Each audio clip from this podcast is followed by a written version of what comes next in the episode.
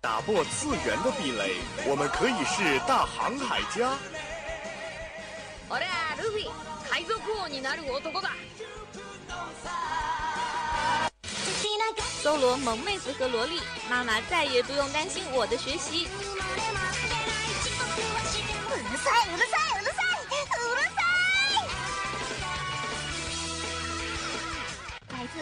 日本、欧美、全世界的 ANG News，让你的耳朵根本停不下来。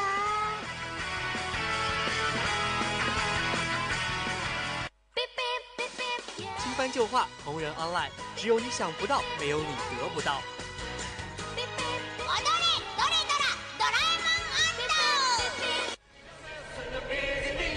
不要叫我们红领巾，我们也不是活雷锋。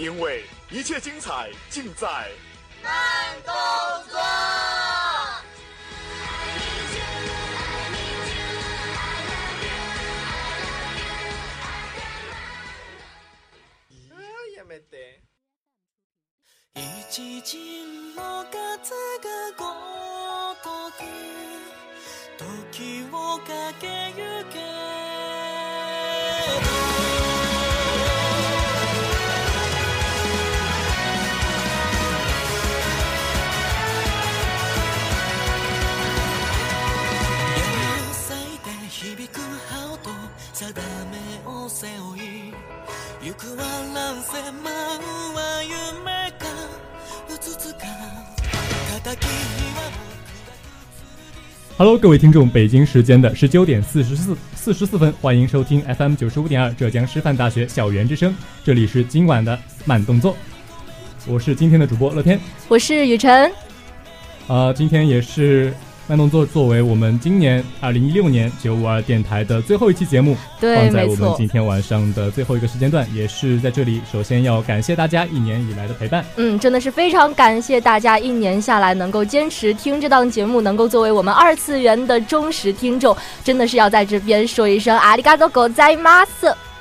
好的，那么在二零一六年即将结束的这个时间段呢，十月份开始陪伴我们的十月番也纷纷的要进行一个撒花完结的阶段了。对，不管是我们前段时间非常火热的冰上的尤里也好啊，哦，冰上的尤里，还是我们的主播跟编辑都心心念念的刀剑乱舞也好，现在都已经收尾了。对。那编周记也是到了一个收尾的环节了，因为到十二这个数字，大家一看，然后那个弹幕就开始唰的这样飞过去说完结撒花，完结撒花。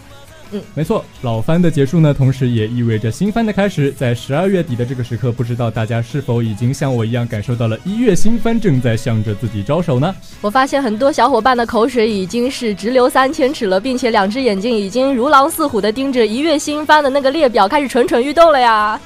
不管怎么说，二零一七年的新番阵容也是异常的强大。嗯但是在此之前呢，还是来进行我们今天的节目。今天我们会对二零一六年的二次元大事件进行一系列的盘点，对并且也将对我们刚刚完结的十月番给出一个满意的答案。，OK，那么今天我们也是有一些特殊的环节。嗯，好那么接下来是进入我们今天的第一个板块 New Start。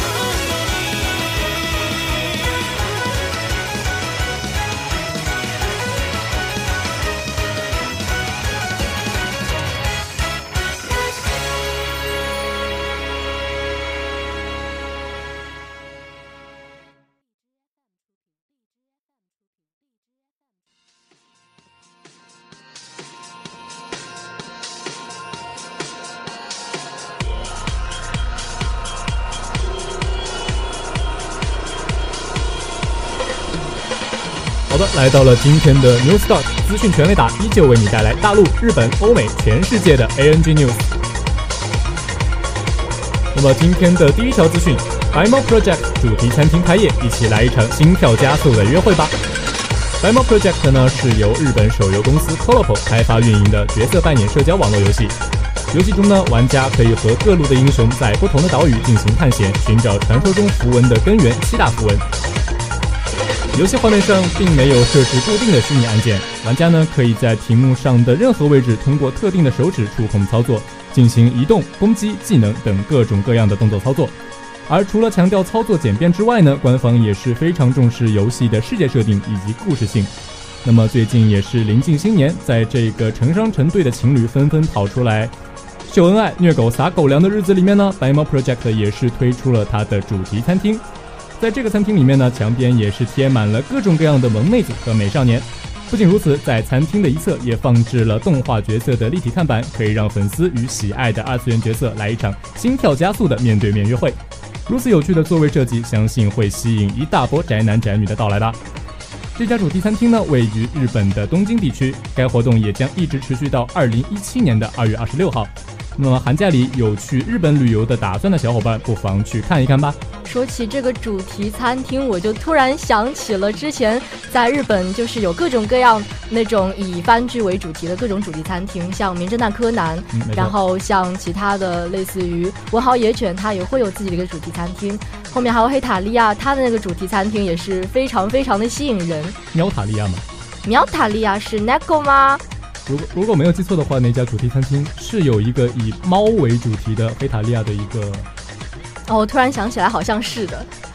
但是这个主题餐厅的话，就是以这样的一个番剧的原型作为主题餐厅，这样一个主题的话，能够更加的吸引到二次元的小伙伴去吃饭，然后进去呃进行各种各样的休闲活动。我倒是觉得这也是二次元一个产业链它做的比较好的一个。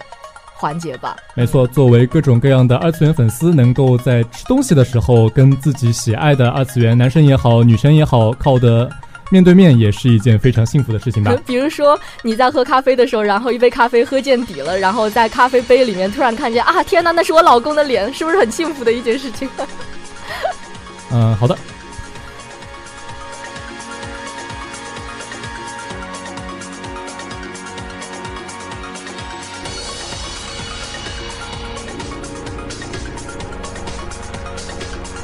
OK，那刚说完了第一条 news 以后呢，我们过渡到今天的第二条 news。十二年以后的故事，《三只眼》新漫画十二月二十二号开始连载。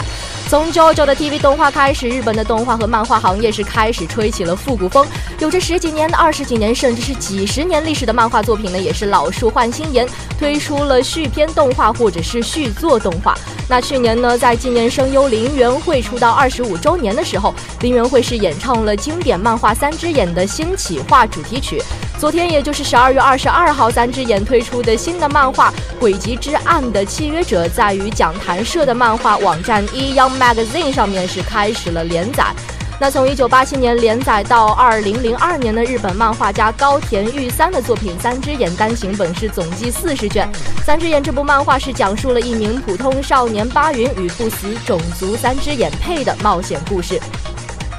这个主，它的这个主线剧情是不老不死的三只眼少女佩希望能够放弃这种神秘力量，最后成为一名普通人类。而八云呢，也在机缘巧合之下与佩成为了这个命运共同体。于是呢，佩和八云就走上了寻找变回人类方法的冒险征途。作品中融合了很多国家和民族的神话设定。二零一四年呢，三只眼曾经就推出了一部外传漫画《三只眼幻兽之森的遇难者》作为续篇。而新作的故事发生在最终决战的十二年之后，就如同正片所结尾的“只要还活着，总有一天会相遇”。那我们就一起来期待一下配合八云带来的这个新故事吧。突然发现，日本的漫画还是以这种中二的题材偏多。其实我觉得。就这种这种已经过去了十几年、二十几年的漫画啊，嗯，到现在依然可以推出它的新作品，其实是一件非常让人羡慕的一件事情。因为我是追《新世纪福音战士》的哦，而我的第四季第四季电影迟迟没有到来，安野秀明也是非常过分的跳票去拍了一部哥斯拉，这也是让我一直以来心存怨念的一个事情。嗯，但在二次元世界里面，这样能会让人期待，真的是一件非常好的事情。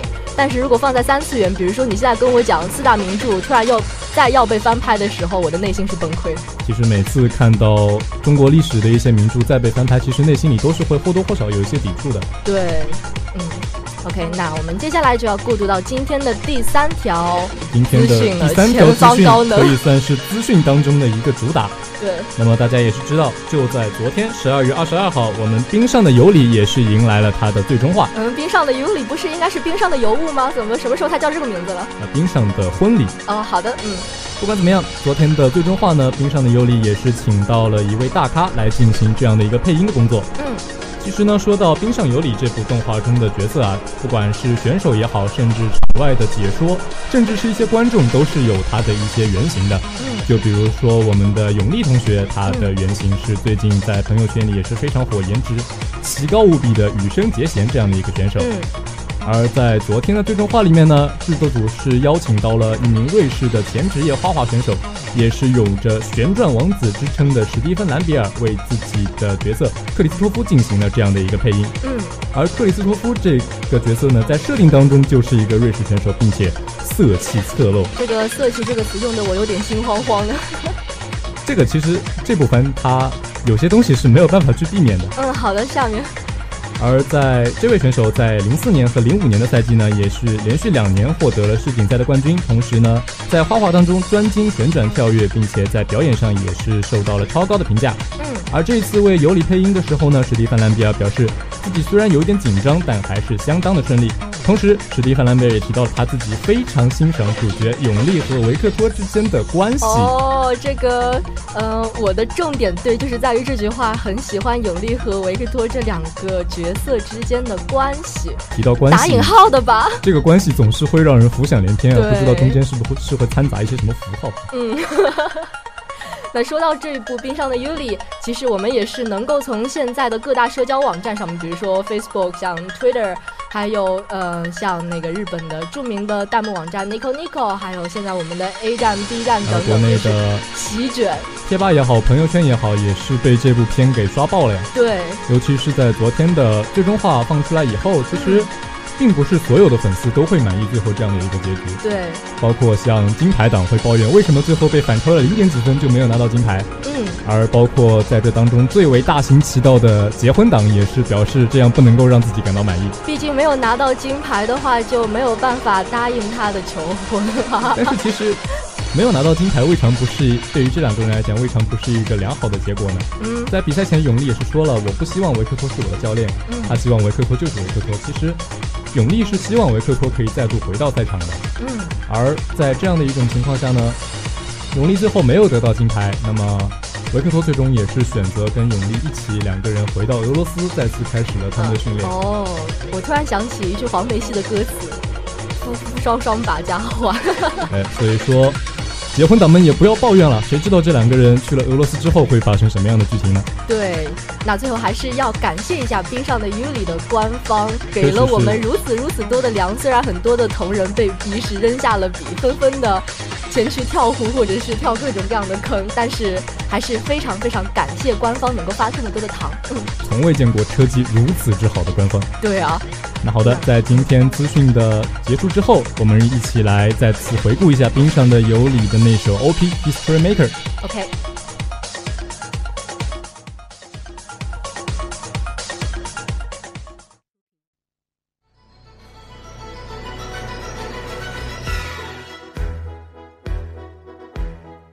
Can you hear my heartbeat? Tired of feeling never enough. I close my eyes and tell myself that my dreams will come true. There'll be no more darkness when you believe in yourself. You are unstoppable. Where your destiny lies, dancing on the blade, you set my heart on fire. Don't stop us now. The moment of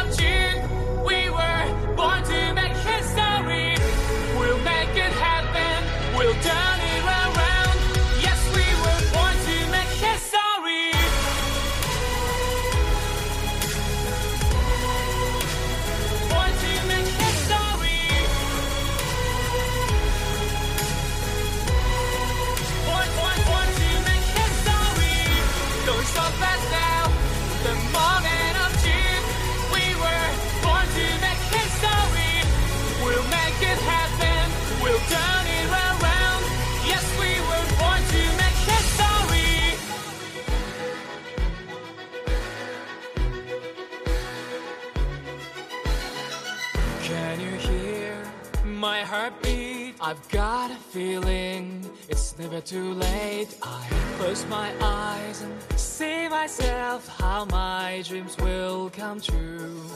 There'll be no more darkness when you believe in yourself. You are unstoppable. Where your destiny lies, dancing on the blade, you set my heart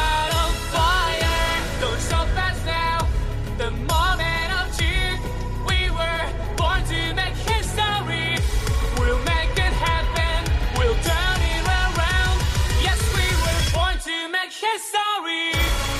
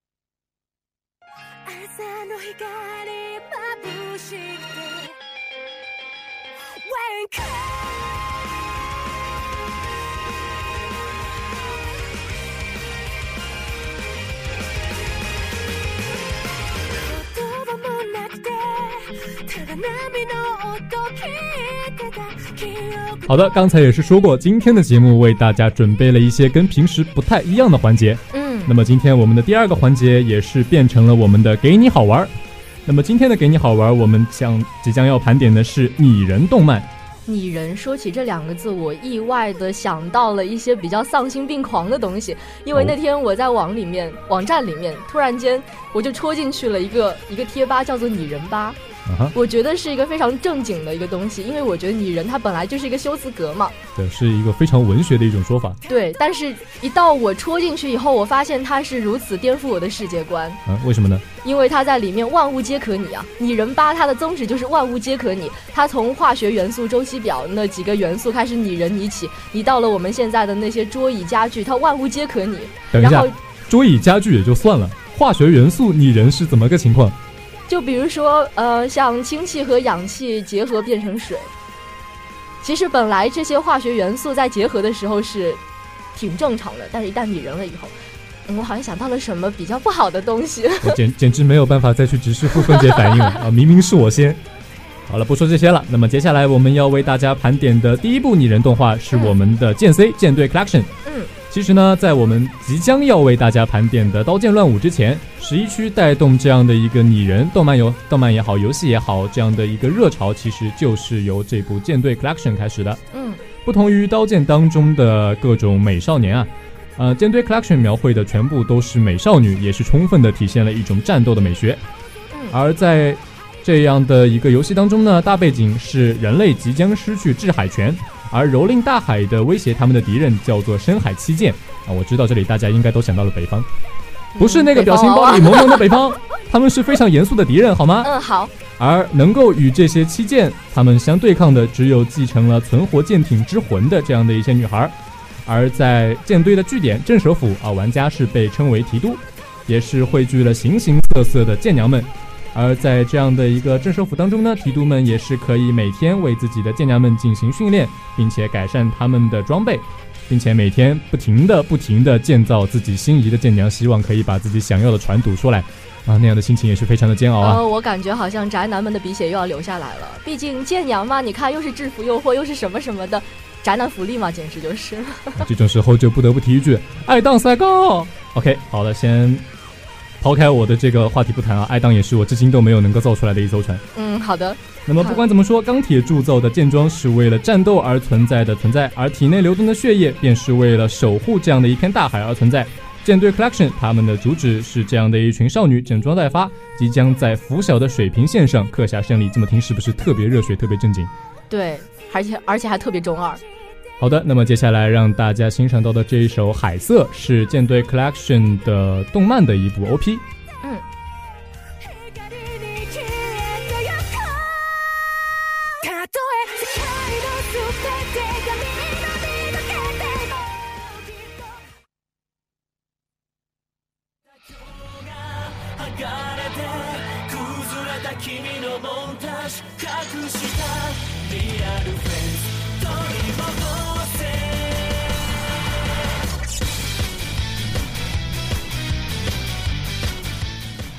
刚刚讲完了这个战舰的拟人，我们接下来要带来第二组比较丧病的设定，就是奇迹列车车站拟人。那真的是你知道这样的城市传说吗？在东京的地下无拘无束奔跑的地铁，在那之中遇见奇的少女，肯定能够会得到幸福。当这个传说活生生的出现在大家面前的时候，整个人都要玄幻了。车站拟人还是还是美少年，真的那个设定一出来，我就觉得，哎，是不是有一种像黑子的篮球那种？车站拟人听起来总觉得奇怪啊！我听到奇迹列车，哎，拟人番难道是火车女人吗？哎，火车侠，结果结果发现拟人的居然是车站吗？天哪，这完全就是超乎我们的想象！而且我发现，霓虹的人民他。经常会用各种各样乱七八糟的脑洞来征服一些少女心，万物皆可化为美少年。对，而且这组番呢，不仅是宣传了霓虹的大江户线，还带着一种美少年烦恼解决团的即视感。只接待有烦恼的比修九，就是那些美少女，仅需要一个烦恼和一张乘车卡，你就可以近距离接触风格不同的车站美男子们。还在烦恼的你，我后面这四个字不敢念。赶快上车！我还是想说一下低学生卡，对，就是这样。又是一个双关的，啊，好吧，还是不提了，我们还是继续拟人吧，不要双关。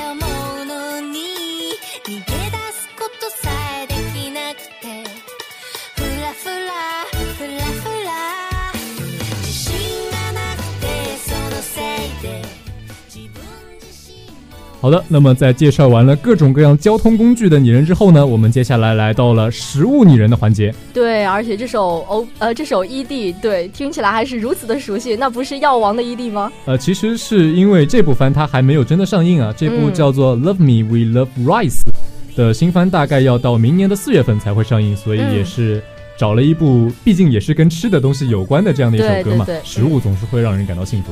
嗯。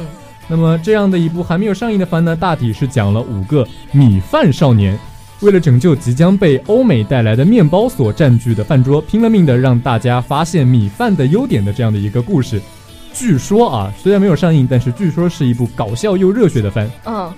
而这样的大迷你人也是即将要上映，也是即将要登上我们的餐桌，真的是不得不让人感慨一下，到底还让不让人好好吃饭了呀？嗯，但是。不管怎么说呢，也是让人很难以想象啊！把米饭进行拟人，到底会是一种怎么样的体验呢？对，而且他据说这个拟人大米在俊俏迷人，我想起一个成语叫秀色可餐。然后接下来大米拟人了以后，我简直就不敢想象接下来的剧情就是我今天要吃饭了，然后台词就会变成我今天要吃你了。其实这就是五个美少年用各种各样的方式来劝说你把他们吃掉的这样的一部番吗？撩人吗？好了，这个话题太危险了，我们换一个吧。好的，毕竟当美食之魂燃烧的时候，不管你是怎么样的一个拟人的形态，不管你是怎么样的性格，其实最后你都还是用来填饱肚子的食物，好吗？对。好的，让我们回到正经的主线，进行我们下一段的盘点吧。嗯，好。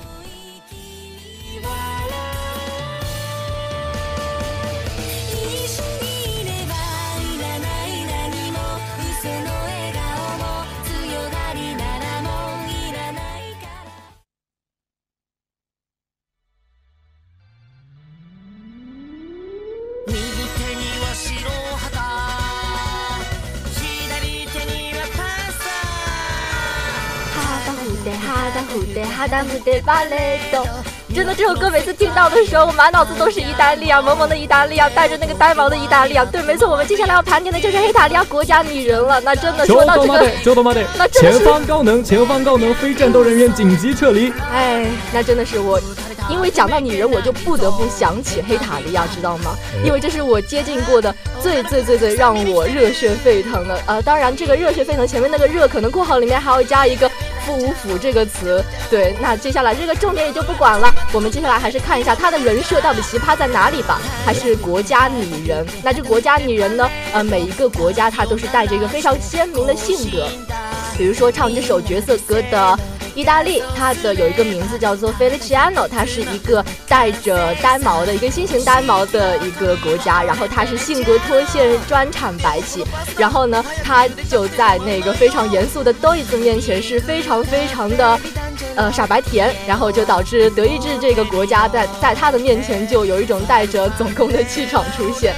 其实除了意大利和这个多伊兹呢，那我们接下来还有其他的一些国家，比如说像家里蹲的小菊，因为据说日本它在文明开化之前一直是处于家里蹲的状态，难怪我们本田直树会被叫成宅直。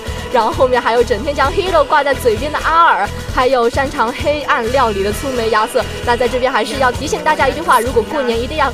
呃，如果过年一定要吃好吃的话呢，千万不要去吃亚瑟的魔法死扛，对，他是他是念死扛，不是念司康饼哦。啊，还有接下来是自带玫瑰背景的臭美法术，还有病娇大魔王陆雄，而且还有我们最后的大天朝，就是我们的呃中华，它是有一个名字叫做王耀，它有一个非常奇怪而且是非常可爱的一个口癖，叫做阿鲁。那当然了，他也是一个背着熊猫滚滚走天下的人。虽然我们的王耀已经是活了五千岁了，但是他还是有一张娃娃脸。那也是一个非常热情好客和享受和平的好少年，手中的大铁锅可以做出满汉全席来招待来客。其实我现在还是把那个回忆停留在呃连五面对轴三的时候，王王耀喊出的那一声“哎呀”，然后把那个中华锅啪叽一声甩在那个小菊的头上的那个感觉。呃，其实黑塔利亚现在也有一种头上被甩了一口锅的感觉，丝毫没有办法插话的感觉。嗯，其实黑塔利亚现在播到第六季，我到现在还没有感觉到它到底是要完结还是没有完结了呢？因为据我所知，在上个学期的时候，黑塔利亚据说官方又是炸了两次尸，后来。在万圣节的时候，也是终于炸了一次尸，把那个时间突然就延长到了十二分钟。天哪！作为一部泡面番，把时间延长成十二分钟，我当时内心完全是崩溃的，所以我就开始对非常美味的接受了这样一道食物，来自官方的粮。好的，我说完了。嗨嗨嗨嗨嗨！呃，わかったわかったわかりました。嗯，好的，也是在这样一首非常欢快的一首歌当中，我们即将。结束这样一个丧心病狂的盘点。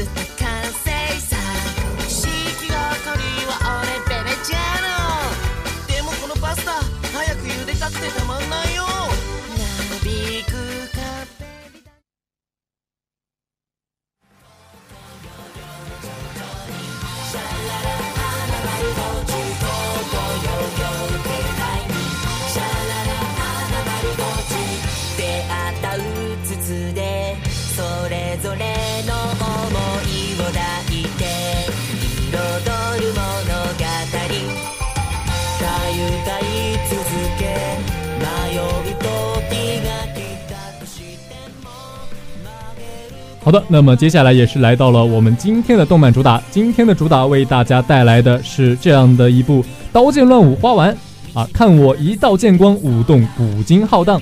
刀剑乱舞哈娜马路真的是最近大家是 期待了很久很久的，原来是游戏，然后现在终于漫改了。没错，各位像我一样经常沉迷于这种游戏不能自拔的，在这个游戏里被称为“审神者”的玩家们，终于也是迎来了这样一部属于自己的动漫。嗯，也是可以看到非常多的玩家对于这部番的第一反应是：啊，我家的刀为什么动了起来？啊，为什么我家的大和手安定原来是第一女主啊？天哪，不好不服气。呃，这个话题我们先待会儿再谈啊。嗯，好的首先为各位没有接触过这个游戏的各位听众做一下普及，，OK，《刀剑乱舞》这个游戏它的背景故事是这样的。那么在公元的二二零五年呢，有这样的一个企图修改历史的历史修正主义者，他们组成了这样的一支时间塑形军。而为了改变现在既有的历史，这支时间速行军呢会出现在历史当中各个重要的时间节点上，嗯，通过进行一些破坏也好、暗杀也好，来改变历史的进程。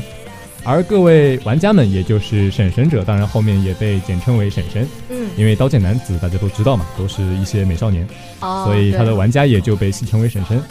而婶婶们的工作呢，就是在自己的本丸，也就是据点当中，不停的建造属于自己的刀剑男子们，并且对他们进行训练，然后让这些刀剑男子们回到那些时间塑形者出现的节点上去，阻止他们的这样的一些行为。嗯，这其实就是《刀剑乱舞》这样的一个游戏大概的一个背景。对，那这里呢，嗯、在动画里面呢，这边是哈纳马路，也就是花丸，和其他的本丸一样，也是刀剑们的大本营。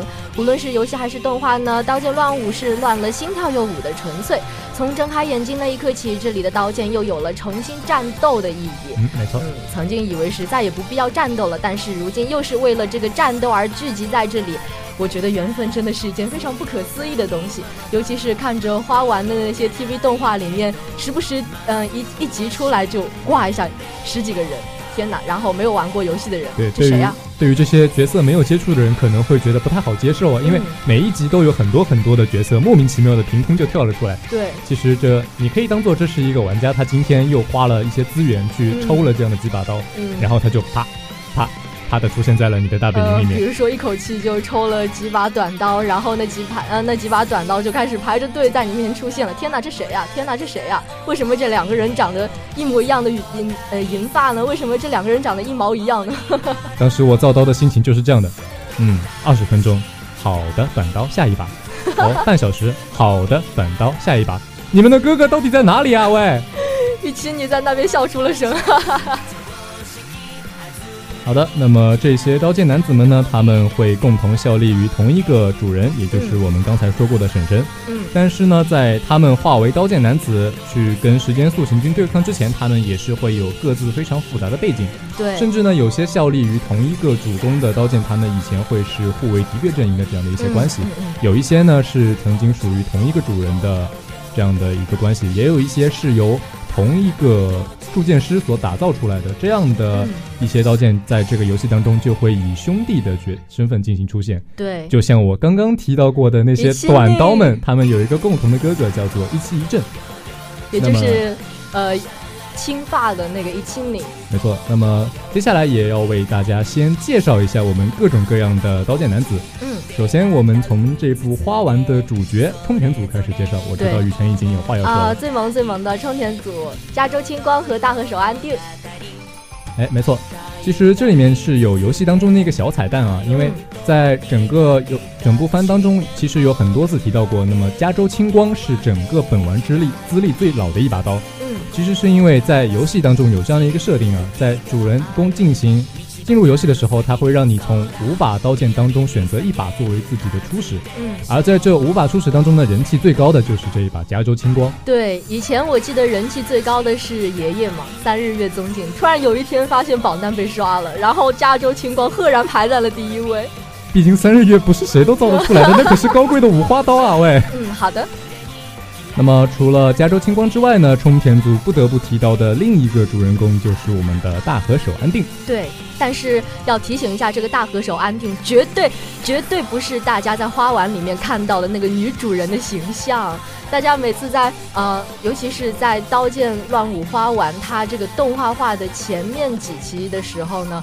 呃，官方其实会发一些福利，比如说它会发放一些 PP 动画，它会出类似于现在我们听到的这个花丸日和的这个 OP 那些 DVD 什么的，然后大家听着那个 OP 就啊天哪，大和手安迪好萌啊！哦天哪，怎么可以这么可爱？就对，就是这样。其实大和手安迪我知道是个大魔王，好的，我已经知道，这你已经跟我说过很多遍了。嗯哼，关于冲田组的糖，我们会在待会儿接下来再给大家发。嗯，接下来，还是要为大家科普一下更多的刀男们。嗯好的，除了冲田组之外呢，还有一个跟他其实画风有点相反的这样的一个组别是我们的织田组。嗯，在织田信长手下曾经待过的刀，对于主人的看法，其实跟冲田组也好，伊达组也好，其实是有非常大的差别的。嗯，像冲田组，我知道两把刀对冲田总司都是痴汉脸。其实也是因为冲田总司的十分强大的个人魅力啊，虽然我知道跟他的 CV 也有一定的关系。哦，CV 是谁我就不说了，大家自行去想象萨巴斯这样的声音吧。嗯而织田信长组的刀剑对于它的主人几乎全部都是怨念，嗯像我们的妈妈桑压切长谷部，嗯也是长期作为主人的近视的这样的一把刀。他对于之前的不满是在于他随随便便的就把自己当成当成礼物送给自己的家臣了。嗯而我们的宗三左文字同学啊这样这样的一把从头发到他的服饰从头到尾都透露着粉红色骚气的这样的一把刀呃，，骚粉色。他也是非常不满啊，也是因为他只是被作为一种怎么说呢，一种身份的象征，嗯，他一直是被织田信长所持有，但是从来没有上过战场。那这也就是为什么他在海滩上的时候会一脸哀怨的看着大海说：“我这样的笼中之鸟有什么好游的呢 这就是之前信长他手下的几把刀，其实并不像其他组一样对自己的阿鲁井充满了那种，？”其实那把烛台切光中，他也曾经是之前信长的所有刀，嗯，但是他介绍自己的时候只会说啊，只会说我是正宗宫的刀，嗯因为正宗，我不知道是不是真的啊，会用这把菜刀去切菜，然后做饭，这样这样的一个设定，也是导致竹台千里人之后也是非常非常喜欢在厨房里待着的这样的一个角色。对，你想，你能想象一个戴着眼罩的面露凶相的一个大汉，然后在厨房里面教压切长骨部如何做乌冬面的那一集，对，那集真的是看了我满脑子都想，天哪，这太魔性了！两个人一言不合就唱了起来，实在是不知道为什么。东京迪士尼，那么除了这样的几个组别之外，还有一个不得不提一提的，让我心存怨念的一个组别呢，就是短刀藤四郎组。啊、这个怨念，我很想听一下乐天你是怎么你是怎么阐述这个怨念的？其实你的怨念从何而来呢？每一个这种收集也好、养成也好的游戏玩家，都会去渴望得到一些稀有度比较高的角色，对吧比？如说有些人如说一口就想吃出一个三日三日月月宗近也好或者说啊，是鹤丸丸果永也好，还有虽虽然只有三花，但是稀有度极高无比的小护腕也好啊。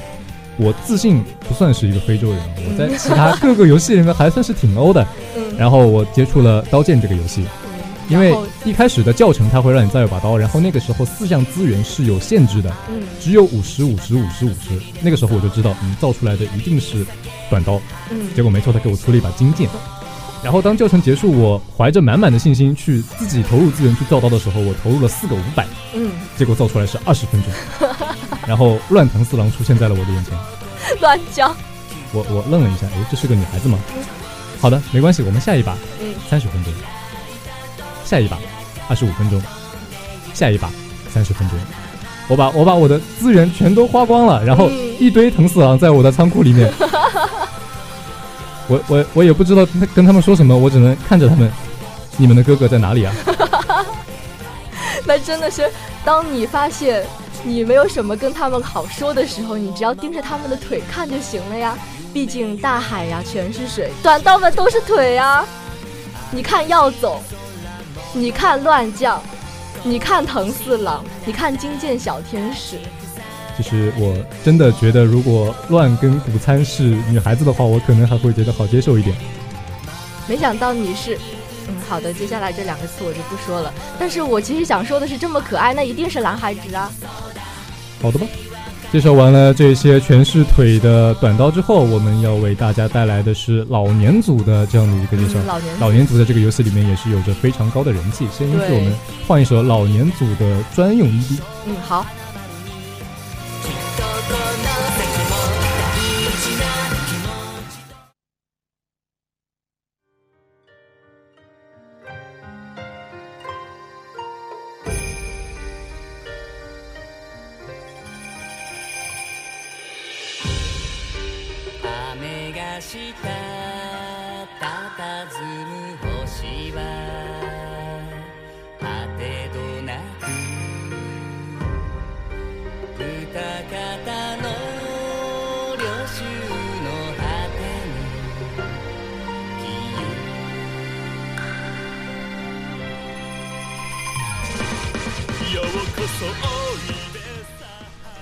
的，大家看过这部番的同学应该都知道啊，这部番每一集的片尾曲都是不一样的。嗯，燃烧了大量的经费制作出来的这一集的片尾曲是由我们的三日月宗敬大人还有贺丸国勇来演唱的。啊、这个这个 CP 简称三日鹤吗？呃，没错，也叫也是老年组的一对经典的 CP，对，也是大家刚刚听到的非常抒情、非常优雅的那一段是三日月宗敬唱唱的，而中间画风突然一转，没错，鹤球登场了。鹤球就是致力于改变画风一百年。其实当年第一眼看到喝完国勇的时候，我挨了一下，嗯，哎，伊佐那社吗？这不是？哎为什么出现在了这个地方？然后他你快来啊！然然后然后他突然一开口，哇，这个声音，然后随后他又在本丸流露出了一种类似于好奇宝宝的这样的一个心态，嗯在青光带他们去参观的时候，旁边的铜田冠正国一副爱答不理的样子，非常冷酷，表示 我只想锻炼。而喝完国勇不管看到什么都是一副非常好奇的样子，嗯，而与之形成一个比较鲜明的对比的，就是我们高贵的五花刀爷爷三日月宗敬这样的一个角色。对，当他的眼睛出来的那一刻，我就知道，我估计已经被他的高压电给电死了。从来都没有看见过这么美的一双眼睛。这也就是三日月宗镜作为不管是游戏也好，还是各种各样的动画也好，它都是作为刀男的一个著名的看板郎这样的一个存在。对，不知道有多少的婶婶是被这样的一把刀给勾引进来玩这个游戏的。那么在动画当中也是隐藏了一个小小的彩蛋，嗯，在造出爷爷的时候呢，也是说，哎，还有四个小时那个人就要到来了。嗯，作为一个有经验的神生者，其实通过建造的时间就可以知道接下来会造出什么样的刀了。所以当我嗯看到那种二十分钟、三十分钟的时候，我其实心里是非常的灰暗的。好，好，下一个，我从来就没有见过三个小时以上的数字，好吗？为你内心默默点个蜡，顺便我希望你在来年的时候能够造出一把大太刀。说到这个大太刀，其实有一把不得不提一提的刀叫做银丸。嗯，尹总，其实这个游戏它的设定就是这样的，那个刀男的身高啊，其实一般来讲跟他的刀长是成正比的。嗯所以说，我们的短刀藤四郎们基本上都是一米二左右，啊，对，而大太刀呢，基本上都是非常、非非常高大、非常健硕的长。身玉立。就比如说我们的太郎太刀也好，嗯次郎太刀也好，太郎太刀那个刀甚至已经超过了正常人可以使用的范围，是一把供奉用的刀。嗯，而在这一众的大太刀当中呢，有一股清流，哎，就是我们的嗯银丸同学。还记得在第十二集的时候，陆奥手给大家拍照的时候说了这样的一句话：“好好，大太刀都排到后面去。”来来来银丸你站在前面就好了。这样的一个一米二的这样的一个银丸啊，它的设定却是一个大太刀，不得不嗯说给人带来一种反差萌的感觉。真的是一股清流。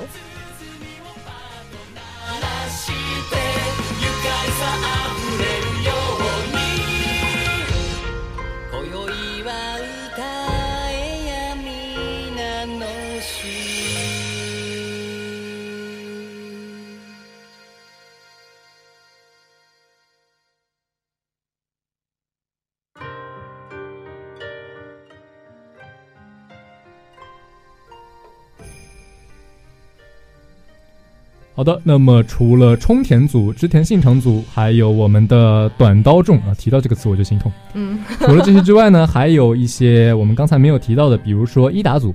嗯伊达组在这部番当中出现的呢，大概是有烛台切光中，还有一把是大巨力伽罗。嗯而大巨力伽罗呢，在游戏当中三花也算是比较稀有了吧？嗯，当然我都没有啊，这两把。嗯 大巨力伽罗呢，刚刚一出场也是摆出了一副非常高傲的姿态，我不要跟你们搞好关系。然后那不是俗称傲娇吗？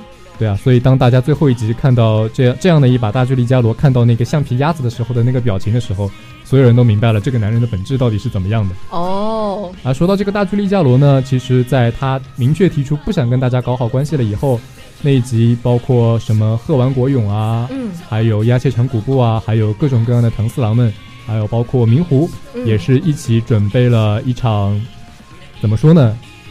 因为他们当时对于牛郎的定义本身就是错的，嗯，这个定义好像有一点点危险。他们对于 服务的理解好像也是有偏差的，嗯，所以他们去借了各种各样的莫名其妙的衣服，然后最后莫名其妙的衣服，然后最后也是把大巨利加罗成功的拉拢到了他们这一边。嗯，不得不说，伊达组其实是挺清流的一组，因为伊达正宗本身是一个本本身是一个非常怎么说呢，非常有个性的一个主公，嗯，会拿这样的刀去切菜做菜，然后用饭菜来招待自己喜欢的人也好，敌人也好，所以烛台切光重也好，大巨利加罗也好，他们的性格也是有着非常巨大的反差。嗯。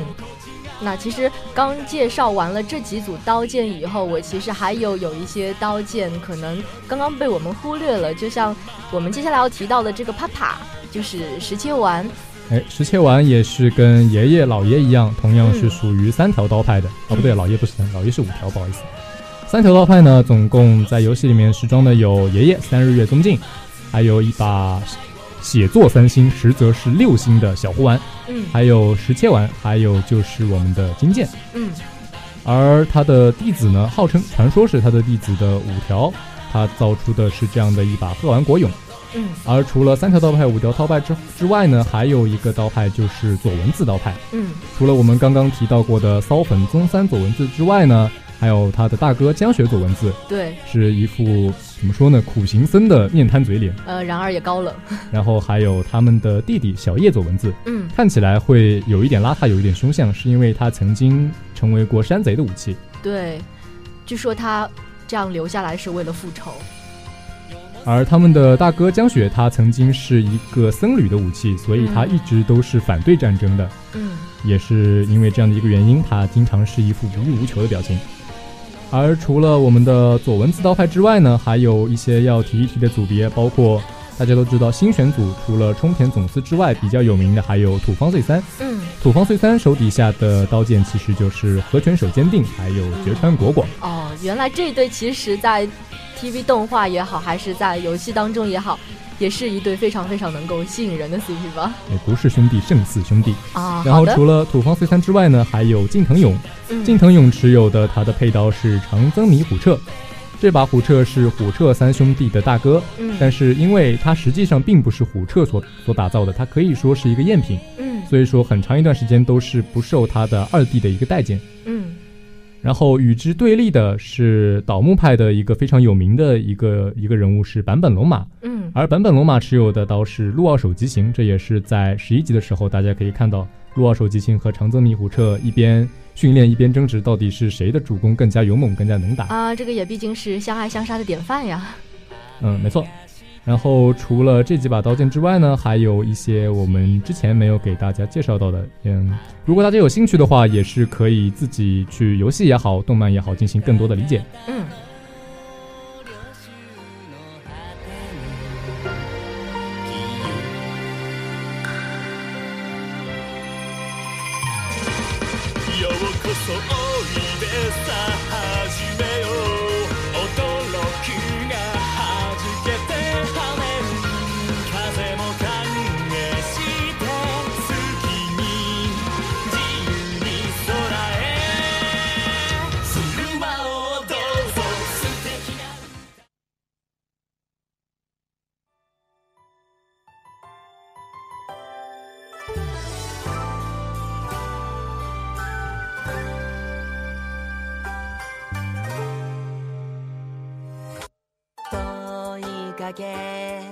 探したものに少しは近づけたかな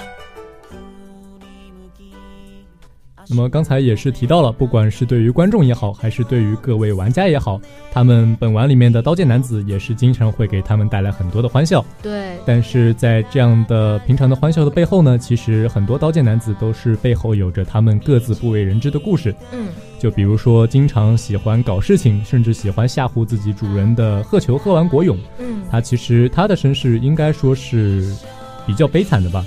因为他曾经有过很多很多任的主人，用他自己的话说，是因为自己非常受欢迎。但是其实每一任的主人都没有办法很长久的去持有它，甚至他曾经作为陪葬品被埋到过坟墓里面，然后后来也是因为实在是有太多的人想要得到这样一把刀，又被硬生生的从坟墓里挖了出来。他自己其实对这样的事情也是非常反感的。嗯然后最后对于他来讲比较好的一个结局是他最后成为了被上供给天皇的这样的一个国宝，嗯，然后最近也是被存放了起来。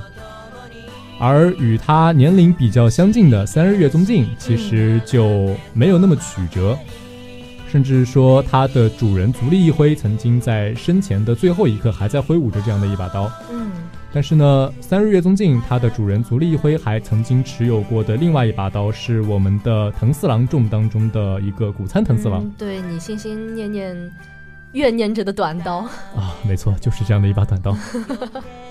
这样的爷爷跟古参呢，曾经是共同属于同一个主人，所以在游戏当中触发的也是会有一个彩蛋，嗯其实是这样的一个故事。爷爷在看到古参的时候，是一眼就认出了他，但是古参却已经不认识爷爷了。那真的是非常虐的一个历史像，原因是因为在历史上，包括有一期一阵，也就是他们的哥哥，还有年尾藤四郎以及古参藤四郎，曾经是在一场大火当中被烧毁了。嗯而这之后呢，一七一阵成为了丰臣秀吉的这样的一把刀，嗯而谷仓在历史上可能就是损毁了。而在游戏当中的设定就是一七一阵还保有着以前的记忆，但是会有片段性的失忆，嗯而谷仓干脆就是那段时间的东西全都已经想不起来了。嗯所以在这样的他见到爷爷的时候，就已经完全不认识对方了。而对于这一点呢，就非常豁达的爷爷也只是哈、那我们今后也继续好好相处吧。嗯，好好相处。所以说，虽然刀男们经常用这样的各种可爱也好啊，不正经也好啊，给我们带来各种各样的欢笑，但是他们的背后是有很心酸的故事的。对，尤其是像我比较关注的冲田组，因为加州青光和大和守安定，它是冲田总司的两把爱刀，但其实这两把刀也是有自己背负的一些比较深的伤疤的，就像比如说是加州青光，对，他其实大家知道的比较多的是他在池田屋事变当中被折断了这的这样的一个事实，但是其实他从打造出来的时候就并不是一把特别优秀的刀，嗯。可以说是出身贫寒的一把刀。然后在池田屋之变当中，我们也知道冲田总司因为他天生病弱嘛，嗯。然后在池田屋的时候也是卡血倒地了，而青光作为他的佩刀也是被折断了。而后呢，冲田总司回到新选组，但是加州青光已经被判定为无法修复，就这样被抛弃了。嗯，所以大家可以看到，青光平常非常喜欢打扮自己，不对，管喜欢涂指甲油，涂指甲油也好啊，穿各种艳丽的衣服也好还穿高跟鞋呢。其实是因为他希望通过让自己变得更加的可爱一点，就可以得到主人更多的关心和爱护。嗯，因为他的内心其实一直都是非常缺乏爱和安全感的这样的一把刀。对，那相比之下，大和手安定虽然在表面上看上去真的是一个大魔王，因为他会在游戏里面会看见一个敌人就会说杀呃杀了你哦小猫咪，嗨呃哈哈哈哈，反正就是带着一种非常魔性的笑声的一个大魔王的角色，但其实他也是非常非常敬仰着总司的一个人，因为他也是希望能够得到总司更多的爱。并且他也是希望自己能够变得像总司那样强大，嗯不仅要像他一样武力出众，也是能够像他一样的温柔，一样的能够去团结身边的众人。对，所以说，安定经常会做到同一个梦啊，就是梦见在池田屋事变的时候，总司带的刀不是青光，而是他自己。嗯。那么接下来关于冲田组，我们可能还有一些话想要聊一聊。嗯，好。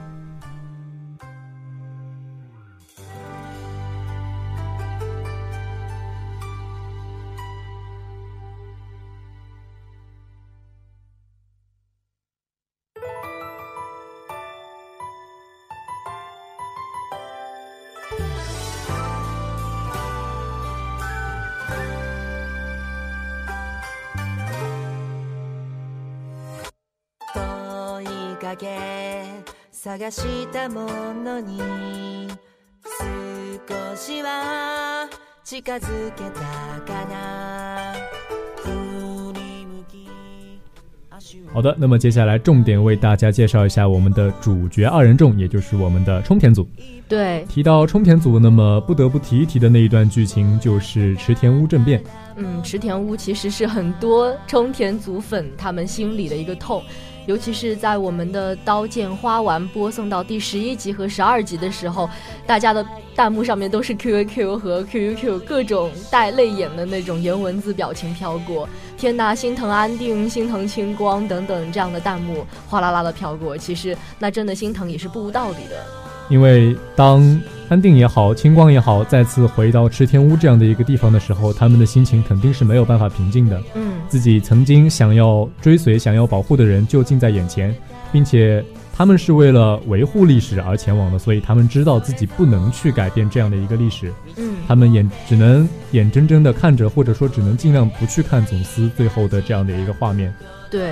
就像这个安定，他他是以人的形态站在池田屋门前的时候，他就晃了晃神，因为这个地方毕竟给他带来的那些不好的记忆太多，他就会想起出征前的时候清光的一句玩笑话，他说：“这次我们干脆把倒木派的人消灭掉吧，要是新选组到了池田屋，倒木派的人却不在的话，那个人就不会有事儿了。我想那个人应该是他。”无数次午夜梦回的时候，心心念念想的冲田总司吧。而当第十一集的时候，安定也是在池田屋这样的一个地方，真正的再一次的又遇到了那个人，再一次遇到了冲田总司。总司也是非常的欣赏他，因为他并不知道眼前的这个少年是他自己的爱刀。嗯。然后随后，也是因为见到了自己的主人，安定也是没有办法再平静了。他跟总司一起又回到了池田屋，因为。按照任务的说法，其实这个时候他应该已经跟新选组的各位刀剑一起返回本丸了。嗯，但是他却选择了跟总司又一次回到了石田屋。而这之后发生的一个剧情，就是在本丸里面所有的照片上，安定都不见了。对，那那一瞬间莫名的虐，就是当青光一脸微笑的在照片上面展现出来的时候，旁边那个人突然就消失了。旁边是空的，旁边一个人都没有。对。让人想到了《命运石之门》里面最后的那个剧场版啊！不要提石头门啊！好的，嗯。而最后也是由青光去把安定从池田屋又带了回来。嗯。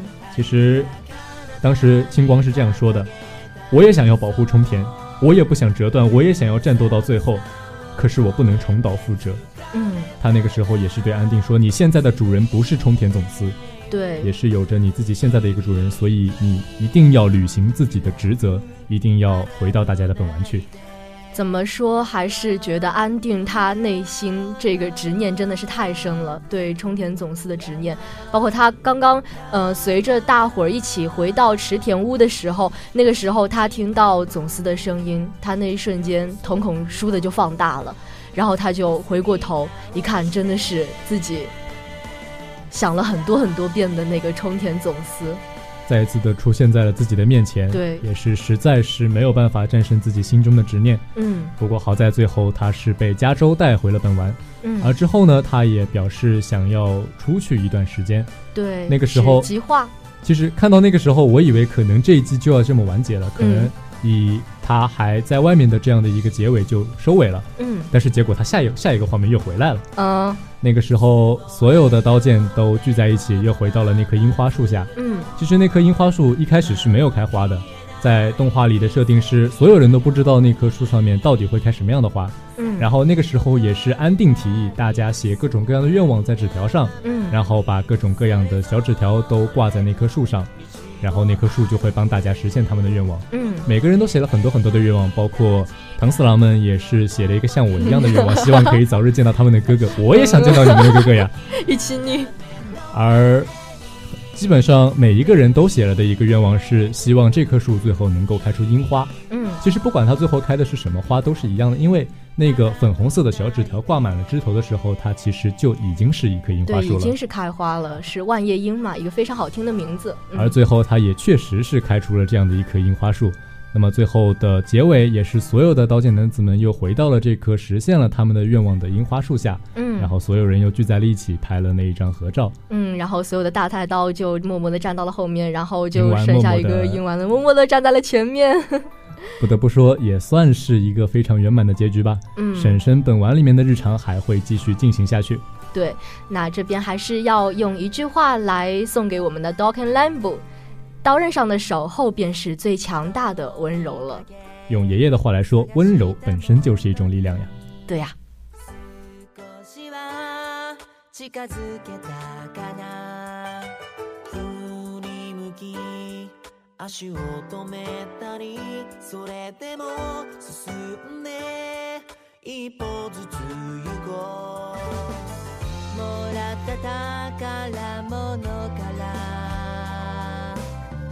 導いた光暖かい季節と一緒に芽吹い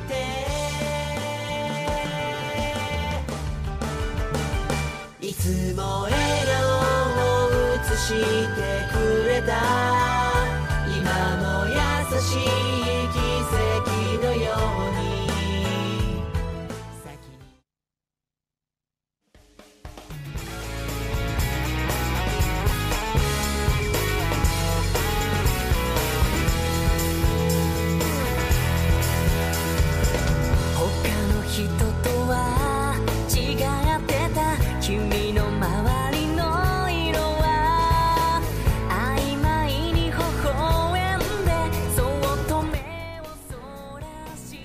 好的，那么接下来也是来到了今天的特别环节。对今，天的特别环节也是雨辰谋划了很久的呃，谋划这个词我给差评。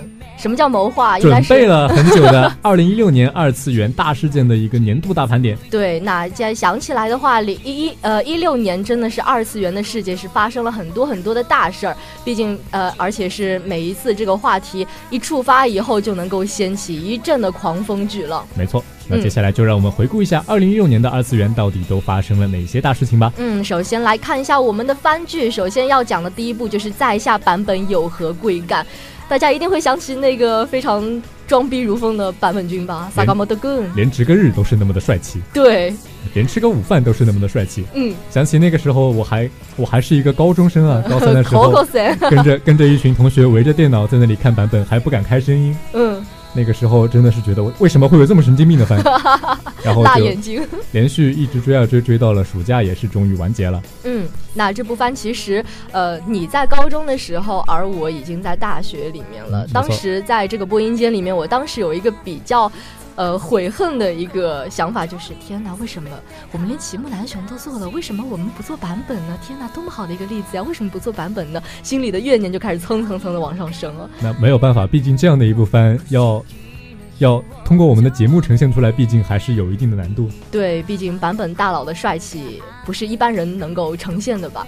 没错，嗯，那说完这个版本大佬以后，我们接下来要呃聚焦的是瑞林从零开始的异世界生活。这部番也是一出来之后就刷爆了各大的社交网站啊。对，基本上每个星期我们都可以看到，呃，不管是一开始吐槽四八六同学的也好啊，嗯到后面心疼雷姆的也好啊，，对，以及各种发带多表情包的也好呃，啊，带多，反正就是在各种社交网络里面引起了一阵狂潮，这样的一部番。嗯，也是我们看到的第一部点击量就是已经到达到达九位数的一部番。其实它的设定在最近的日本动漫当中还是比较常见的，嗯，就是一个一开始基本上一无是处的废柴男主，通过嗯。自己的努力，到最后达成了自己的一个目标也好，一个愿望也好，这样的一个故事。嗯只不过因为这次的主人公蔡月某，他的能力实在是太弱鸡了。他的他除了死后可以重生，让一切重来一遍之外，没有任何的能力，嗯，也是让他在追求的路上显得格外的心酸，也是格外的虐心。对，那也是因为这一部番呢，这一年我们真爱的颜色也是变，呃也是被定义成了是雷姆的蓝色。有无数的人抱着雷姆说啊，这是我老婆，对，嗯就是他老婆吧，行吧，嗯，虽然到最后雷姆并没有能够跟主角蔡月毛在一起啊，但是不得不说，她应该会是二零一六年广大宅男们心中最爱的一个女性角色吧。对，嗯。那说完这个瑞玲以后，我们接下来要讲的是甲铁城。甲铁城城看过吗？这部片我看过，他嗯甲铁城刚刚出来出第一集的时候，是在贴吧里面的影响是很大的，因为很多人认为这部片它是当时是认为这是一部可以比肩《进击的巨人》的这样的一部神作。嗯其实当时看第一集的时候，确实觉得很相近啊，就是人类生存的范围非常的有限，而且又有很多凶残的未知生物会去残害他们。然后与《进击的巨人》不同的是，甲铁城有一个非常可爱的女主无名，嗯在一段时间内也是成为了宅男们口中的呃，没错，就是老婆。嗯，但是这部番它也是怎么说呢？毕竟是没有漫画作为它的一个剧本的提供的，所以它拍着拍着就往奇奇怪怪的方向发展过去了。对，非常奇怪，越来越奇怪。当反派美马出现的时候，这部片的走向整个就不对了。嗯，到最后我都没有搞懂，这这难道就是一个叛逆期的小孩想跟爸爸对着干，所以就决定顺便毁灭一下世界的故事吗？嗯，好吧，那我们还是可以把它归结为是官方要搞事情了。并且也是非常难得啊！一开始把世界描绘的这么残酷的这样的一部番，最后居然是一个 happy ending。嗯，对我，当时万万没有想到，我以为生居已经不会再出来了，嗯，但是他还是回到了他们的郡城上。嗯，那刚刚是盘点了甲铁城，没错，呃，甲铁城。其实，在之前的时候，我们又提到了版本大佬。那接下来这个人应该跟这个版本大佬有的一拼，那就是现在我们播放的是齐木楠雄的 OP，是由花江夏树小天使演唱的。我们接下来要呈现的这个人就是齐神，哎，没错，齐木楠雄一头骚粉色头发，呃，就是把那两个球摘下来和把那绿色的眼镜摘下来以后，一看，哎，这不是赤兹真实郎吗？哦，赤司真实了。你不觉得意外的很像吗？呃，像像是很像，没有错了。但是这两个人完全就不是一个画风，好吗？呃，有一个共同特点就是很中二。啊，这这倒是没有错。对，那在齐木楠雄呢，也是在我们的各大网站上面是掀起了一股呃，掀起了一股巨浪吧有很多人都纷纷的向齐神表白，有很多人希望齐神跟赵乔女神在一起，毕竟自古红蓝出 CP。哎，没错。嗯，那刚刚说完的是齐木楠雄，接下来我们要讲的就是十月番。十月番里面一个重磅的一个消息，不得不提的就是夏目友人帐了。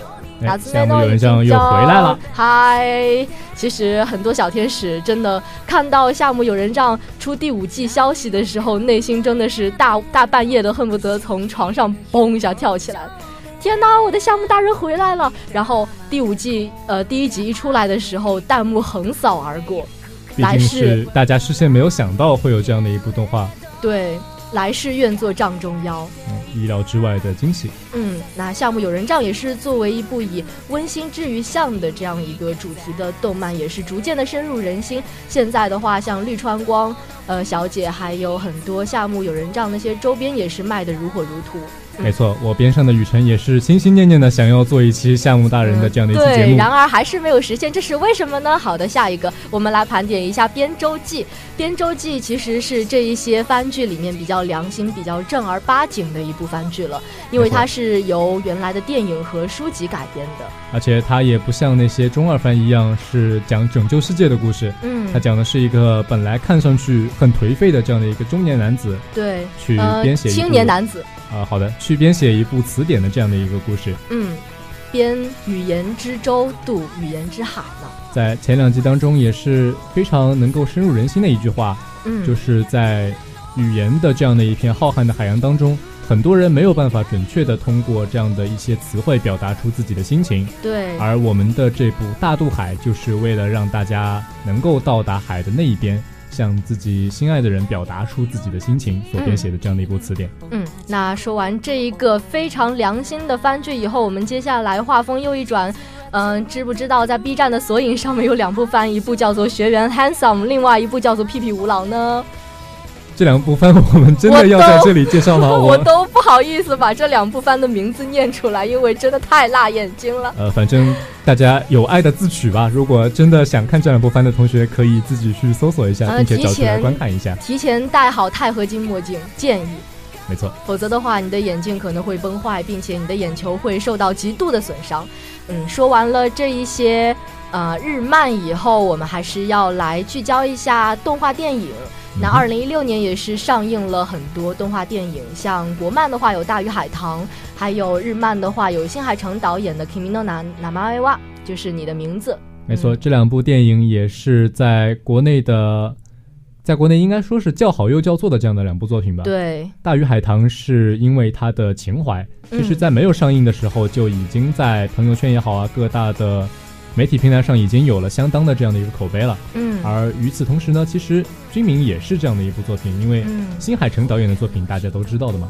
而在这样的一部作品出来之前，也是被称为是非常推荐跟自己喜欢的人一起去看的这样的一部片。结果没想到演到后来就逐渐变成了：天哪，我为什么要跟着他们一起去看这部电影？我这不是找死吗？因为他们都在发狗粮，为什么要欺负我这个单身狗呢？呵呵呵。唉，也好吧。但是像我这种至今都没有去看这部电影，中间发生了一些挫折，所以导致我到现在都没有能够去电影院看这样的一部电影。不得不说，也是一个小遗憾吧。嗯，那没关系，以后在网上，在 B 站上面还是可以看到这部电影的影子的。对，那刚刚是盘点了一些番剧。二次元除了番剧以外，还有其他的东西，比如说音乐和舞蹈。没错啊，不得不提的就是那四个字，呃，洗脑了无数次、循环了无数次的四个字，叫“极乐净土”。呃，因为种种原因啊，我们的节目是不能够播放这首歌的，听众朋友们请谅解一下。嗯，那希望呃想听这首歌的人，请自行回家放这首歌，并且。跟着他的节奏去自行跳一下蝴蝶步以及花魁步吧。反正我周围的小伙伴都已经中毒了。其实很多时候我明明就不想听，好吗？但是由于在各大动漫社以及各大的一些社团里面，这首歌真的是太火了，导致极乐净土是呃洗刷了我们的 B 站，应该说是血洗 B 站。导致一些同人的 MAD 和 MMD 上面也是呃频繁的利用这首歌，像我之前在 B 站上面还看到过有人用一个风油精和辣条的五年高考和三年模拟的这个模型，然后把极乐净土的这个舞步给加进去。天呐，妈妈，我居然被一根辣条辣条给撩了！不得不说，这样的一首歌也是为整整一年的鬼畜做出了巨大的贡献。对对对对对，嗯。那接下来就是声优部分了，我们比较关注的 CV 部分。今年是卡米亚萨玛出了大事情。哎，说到这个雨辰，就有很多很多的话要说了。嗯，虽然我有很多很多的话想说，但是为了大家的睡眠时间，我还是长话短说吧。卡米亚萨玛是在今年爆出了有一个有一个女儿，并且是跟人结婚了。嗯。哦。作为野神党，我是第一个不服的。好的。嗯，卡米亚其实在我心里面，他一直是一个为我们的动画贡献了无数无数声音的一个非常好的男 CV。没错，也是用他的声音为我们留下了很多很多的记忆。对，比如说他配的哲连呃哲原绫野呀，还有诗司征十郎，还有夏目大人，还有齐木南雄等等一系列非常深入人心的一些形象。那。其实他那些形象归结起来，到最后发现身高一直都没有超过一七五。不得不说，也算是一个魔咒吧。嗯，对。嗯，这是卡米亚萨嘛，还有接下来我们在十月番和接下来的几个月的新番剧里面，我们的尾玉贵小天使卡吉桑，他也会频繁的去接一些番剧，我们也是在各大的番剧里面看到了他的，呃，不是听到了他的声音吧？应该说，呃，今年的 CV 也是爆发的这一年，也是变成了一个非常勤奋、非常高产的这样的一个角色。嗯，对，没错。以上就是我们二零一六年二次元大事件的大盘点。可能不是特别的完全吧，也可能不是特别的详细。嗯，那具体的信息，大家还是上各类的 A 站、B 站，疯狂的自己去搜扒一些。毕竟有很多东西我们真的真的不能放出来啊。呃，对，毕竟如果放出来的话，那我们真是连声音都要打上马赛克了。好的，待会儿我们播放一段音乐，音乐过后呢，我们最后还是要送给大家今天的 The Last Last Period，就是。新年祝贺，嗯，感谢大家一年以来对我们的支持，也希望在新的一年可以跟大家继续一起的走下去，嗯。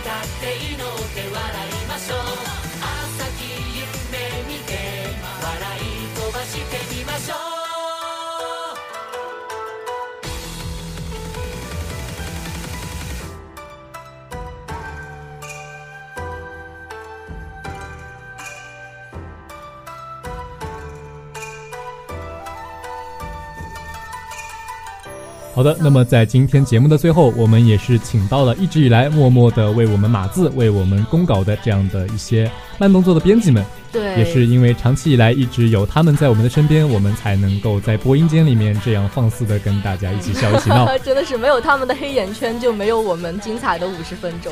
虽然今天真的是超了五十分钟了，是一个多小时的特别版节目了。没错，感也是在这里，首先感谢他们一年以来的工作。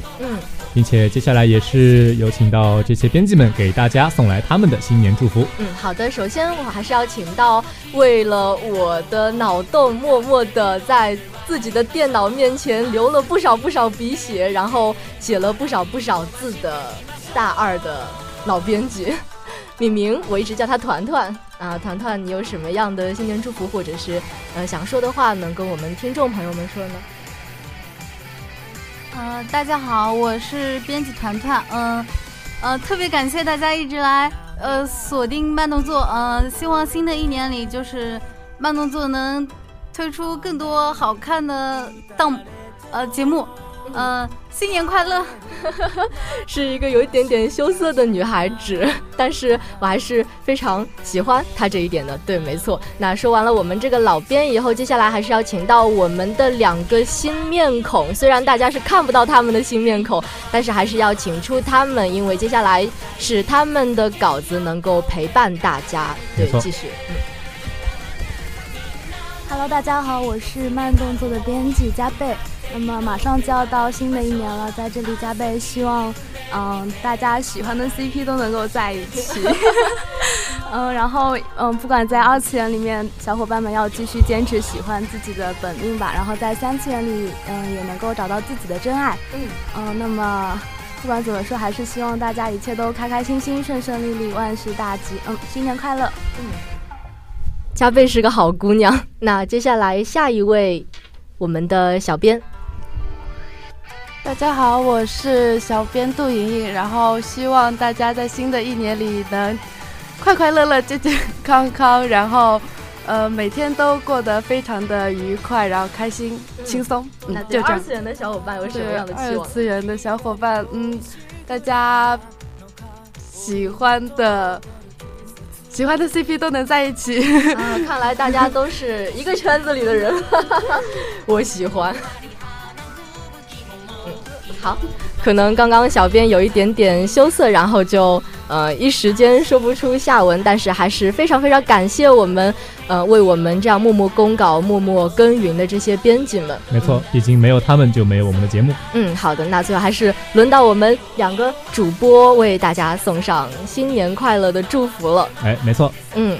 还是要祝大家新年快乐，这是中文。接下来是 Happy New Year，Happy New Year，英文。接下来还有就是日文。日文怎么说呢？皆さん新年をおめでとうございます。好的，本期的慢动作就到这里，跟大家说呃 say goodbye 了。好的，各位，我们明年的慢动作再见吧。明年再见。